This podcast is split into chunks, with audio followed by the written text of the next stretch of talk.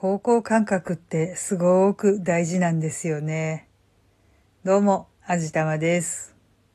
えー、またしてもゲームの話で申し訳ないんですけれども、ドラゴンクエストビルダーズ2、なかなか先に進まないんですよね。今回ちょっとそういうお話をしてみたいと思います。ゲーム自体は結構ストーリー重視な部分があるので、戦闘とかはコツが分かりさえすれば割となんとかなるかなっていう部分があるんですけど、何が大変かって、地図が読めないんですよ、私。方向感覚っていうのが皆無なんですね。まあ平たく言うと方向音痴なわけなんですよ。ゲーム内でね、いろんな依頼をされるわけなんですよ。あれを探してきてくれ、あれを取ってきてくれ。あそこにいるあの人に話を聞いてきてくれ。まあ、わかります。わかるんですけれどもね。これが私には苦痛なんですよ。昔のゲームとかだったら、上下左右、まあ東西南北ですよね。それが固定されていて、右へ向かえば東、左へ向かえば西、上は北、当然下は南ということになるので、まあ基本的に迷わないんですよ。でも今のゲームってね、基本的に 3D なんですよ。視点変更がいくらでも効くんですね。360度ぐるーっと見渡すっていうことが簡単にできるんですよ。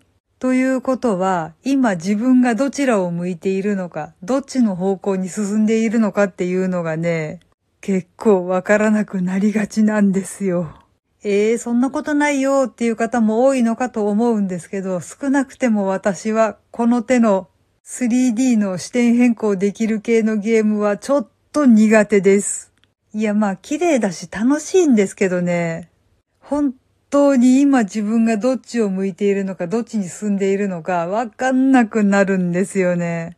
その状態であれをやってくれ、これを探してきてくれ、あっちへ行って、こっちへ行ってって言われるとね、うわー、私今どこにいんの何やってんのってなるんですよね。なんならもう同じとこ1時間ぐらいぐるぐるさまようとかザラにやりますからね。もう自分でも壊滅的だなって思うんですけどね。これはもう自分でもなかなかハードだなって思っています。当然のことながらそうやって無駄にさまようもんだから、当然戦闘の回数っていうのもものすごく多くなるわけなんですよ。気がついたらレベルめちゃくちゃ上がってて、持ってない素材の武器まで作れるようになってて、これどうすんの？ストーリー進んでないじゃんっていうことがね、結構あるんですよね。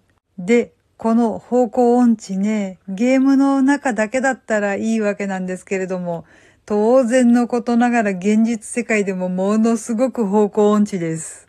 まあ、目が悪いっていう部分をだいぶ差し引くとしても、今自分がどこにいるのかしょっちゅうわからなくなりますね。その割にはお散歩コース開拓するの好きなんですよ。あの道行ったらどうなるのかなとか、今日はこっちの角曲がってみようかなとかね、もう無謀にも程があることをよくやってしまうわけなんですけれども。楽しいは楽しいんですけれども、まあ、ある意味リアルに大冒険ですね。今のところ危ない目にあったことはないんですけど、やっぱ軽く道に迷ってだいぶ疲れたことは何度もありますね。いいんだよ、もう。疲れたらよく眠れるから。まあ、そういったわけで、ゲーム世界も現実世界もなかなかままならないあじたまさんでした。はい。というわけで、今回は、方向感覚が壊滅的で大変というお話をしてみました。この番組は卵と人生の味付けに日々奮闘中の味玉のひねも姿りでお送りいたしました。それではまた次回お会いいたしましょう。バイバーイ。